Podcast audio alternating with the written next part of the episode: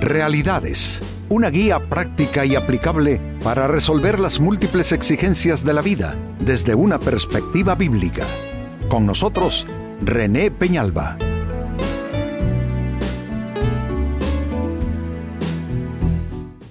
Amigos de Realidades, sean todos bienvenidos. Para esta ocasión nuestro tema, el justo reverdecerá. Esta es la esperanza de todos los creyentes, que Dios nos saca de nuestros desiertos, que Dios abona nuestra tierra, que Dios nos hace germinar, pues este es nuestro tema, el justo reverdecerá. Dice el libro de los Proverbios en la Biblia capítulo 11, versículo 28, precisamente sobre este tema lo siguiente, el que confía en sus riquezas caerá, Noten ustedes qué fuerte va a ser la comparación, el contraste. El que confía en sus riquezas caerá, mas los justos reverdecerán como ramas. Aquí hay una idea muy sólidamente establecida. No que las riquezas sean malas, no que los recursos sean malos Definitivamente vivimos en un mundo material y somos seres materiales que comemos, que necesitamos ir de un sitio al otro, etc. Aquí lo que se está diciendo como algo que definitivamente no nos va a resultar bien es confiar en las riquezas. No está diciendo aquí que el que tiene riquezas caerá, sino que el que confía en ellas. Significa que cuando ponemos nuestra confianza en las cosas que tenemos, en las cosas con un poder adquisitivo, si esa es nuestra confianza, obviamente la estamos quitando de Dios. Y ya Jesucristo expresó sobradamente que nadie puede servir a dos señores, refiriéndose al dinero y al Dios de la Biblia. Porque dice, terminará amando a uno y aborreciendo al otro. Entonces, está clara la idea, el que confía en sus riquezas caerá. Más los justos, ¿y por qué se les llama justos? Porque son perfectos. No, su justicia está derivada de la fe. Son justos porque creen en Dios, viven para Dios y conforme a la norma de Dios y esperan en Dios. Estas personas, llamados justos en la Biblia, reverdecerán como ramas. Ahora es interesante, esto que se tradujo como reverdecerá, se traduce así en nuestro idioma de la interacción del vocablo griego paraj, eh, hebreo paraj, que tiene unas interesantes acepciones. Brotar como un capullo, literalmente, es decir, florecer, tal como se tradujo, el, el justo florecerá, reverdecerá, paraj es, exactamente lo que se dijo. Pero tiene otras acepciones también que le dan como profundidad y dimensión. Dice también eh, el, estudioso de estos textos originales de la Biblia que paraj también se puede traducir como hacer volar, como extender las alas. Y significa pues que eh, la persona que tiene su fe puesta en Dios y su actuar es correcto, por eso se le llama justo, esa persona va a tener la capacidad de extender sus alas literalmente y volar. Y las demás acepciones de paraj, que se tradujo como reverdecerá, son crecer, extenderse, brotar e incluso subir. Está diciendo el texto que el justo extenderá sus alas, volará, el justo brotará, florecerá, crecerá, se extenderá, subirá. Es una magnífica promesa.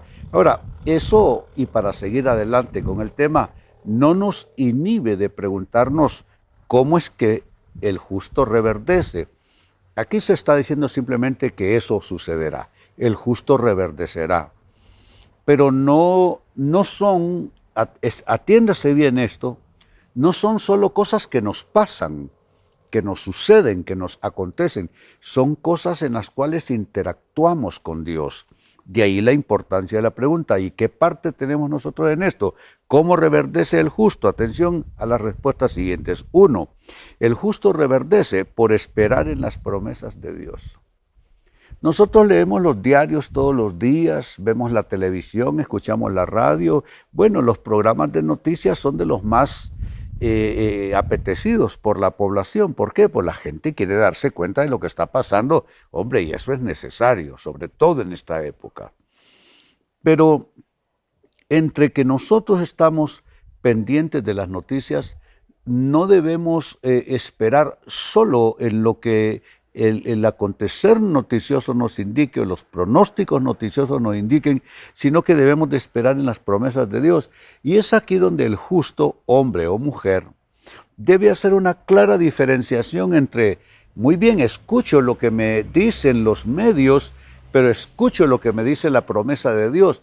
Y muchas veces, amigos, la promesa de Dios se va a cumplir en medio de un mundo en llamas, de un escenario sumamente eh, en crisis. Así es que reverdece el justo como esperando en las promesas de Dios. Dos, ¿de qué otra manera reverdece el justo? Por esperar el tiempo de Dios. Mire que no es solo suficiente, pareciera, pero no, no es solo suficiente esperar en la promesa de Dios, también hay que esperar el tiempo de Dios. Porque Dios quiere probablemente cumplir promesas en su vida. Usted que me está siguiendo en este tema pero que Dios vaya a cumplir ciertas promesas en la vida suya y hacerle reverdecer, no significa que lo va a hacer cuando usted diga, cuando usted quiera o cuando las urgencias suyas lo indiquen. Hay que esperar el tiempo de Dios. Si hay un concepto, amigos, bien importante en la Biblia es el concepto de esperar en Dios. Qué importante es esperar en Dios. En la Biblia hay dos conceptos de tiempo que son los que se manejan. El concepto cronos, hablando del griego cronos, que se traduce como tiempo en el Nuevo Testamento de la Biblia, que básicamente es el tiempo como lo conocemos los humanos, el tiempo del reloj y de los calendarios, etc.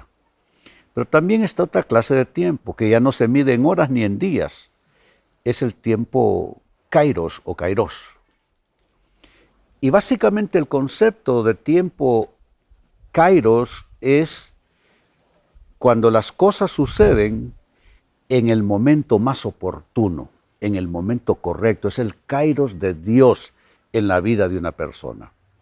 Significa que si las cosas le llegan a usted en el crono suyo, en su, en su dimensión del tiempo, pero no en el tiempo de Dios, en el kairos de Dios, a usted eso no le va a servir. Se le va a escurrir entre las manos como agua o se le va a malograr de alguna forma.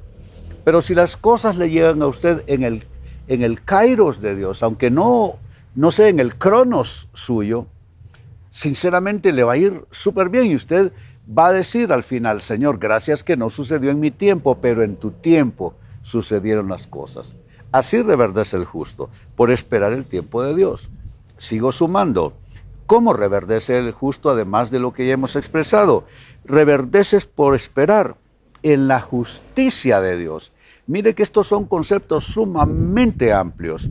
Eh, la promesa de Dios, a eso le subamos el tiempo de Dios y ahora la justicia de Dios. Dice la Biblia que la injusticia que cada uno hiciere, esa recibirá. Significa que si usted amigo, si usted amiga quiere reverdecer, pero usted comete un acto de injusticia para con sus congéneres, para con su prójimo, entonces usted lo que va a hacer es retrasar la llegada de Dios para reverdecer sus proyectos, sus asuntos, su vida. Pero si usted actúa con justicia y usted de pronto me pregunta, Pastor Peñalba, pero ¿qué es la justicia?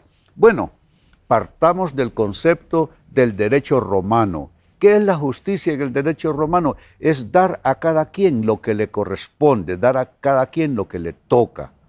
Entonces, si usted no le está dando a su cónyuge, a sus hijos, a sus amigos, a sus compañeros de trabajo, a sus subalternos si usted es un jefe o a su jefe si usted es un subalterno, si usted no le está dando justamente lo que esas personas necesitan, tiempo, esfuerzo, mm, calidad de actuaciones, de gestión, responsabilidad, compromiso. Si usted no está ofreciendo eso, usted no puede esperar la justicia de Dios, porque bíblicamente hablando solo puede recibir justicia quien aplica la justicia.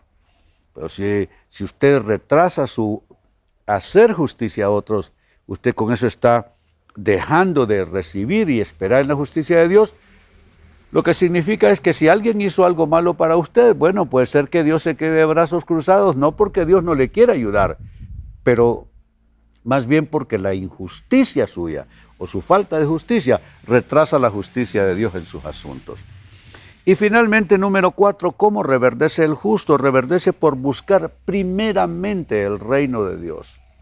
Jesucristo lo dijo ya casi en la parte final de ese magnífico sermón, el sermón del monte, dijo él, mas buscad primeramente el reino de Dios y su justicia, y todas estas cosas os vendrán por añadidura. ¿Cuáles fueron todas estas cosas? Anteriormente dijo, comer, beber, vestir. Es decir, las necesidades nuestras, Dios las reconoce.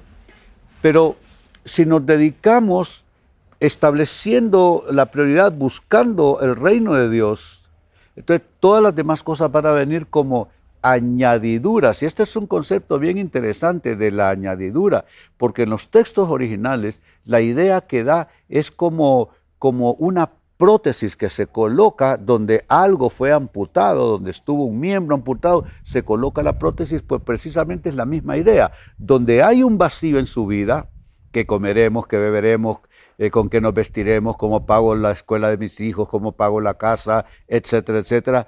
Todo eso Dios lo va a poner como una prótesis donde está ese vacío, pero usted tendrá primeramente que buscar el reino de Dios y su justicia. Pues bien, leía para ustedes del libro de los Proverbios capítulo 11, verso 28 lo siguiente, el que confía en sus riquezas caerá, mas los justos reverdecerán como ramas. Nuestro gran tema es el justo que va a reverdecer. La gran pregunta fue cómo eso va a suceder, porque no solo es algo que nos pasa, sino que es algo en lo cual interactuamos con Dios, nos hacemos socios con Dios. ¿Cómo reverdece el justo? Amigos, les brindé cuatro claves. Uno, por esperar las promesas de Dios. Dos, por esperar el tiempo de Dios.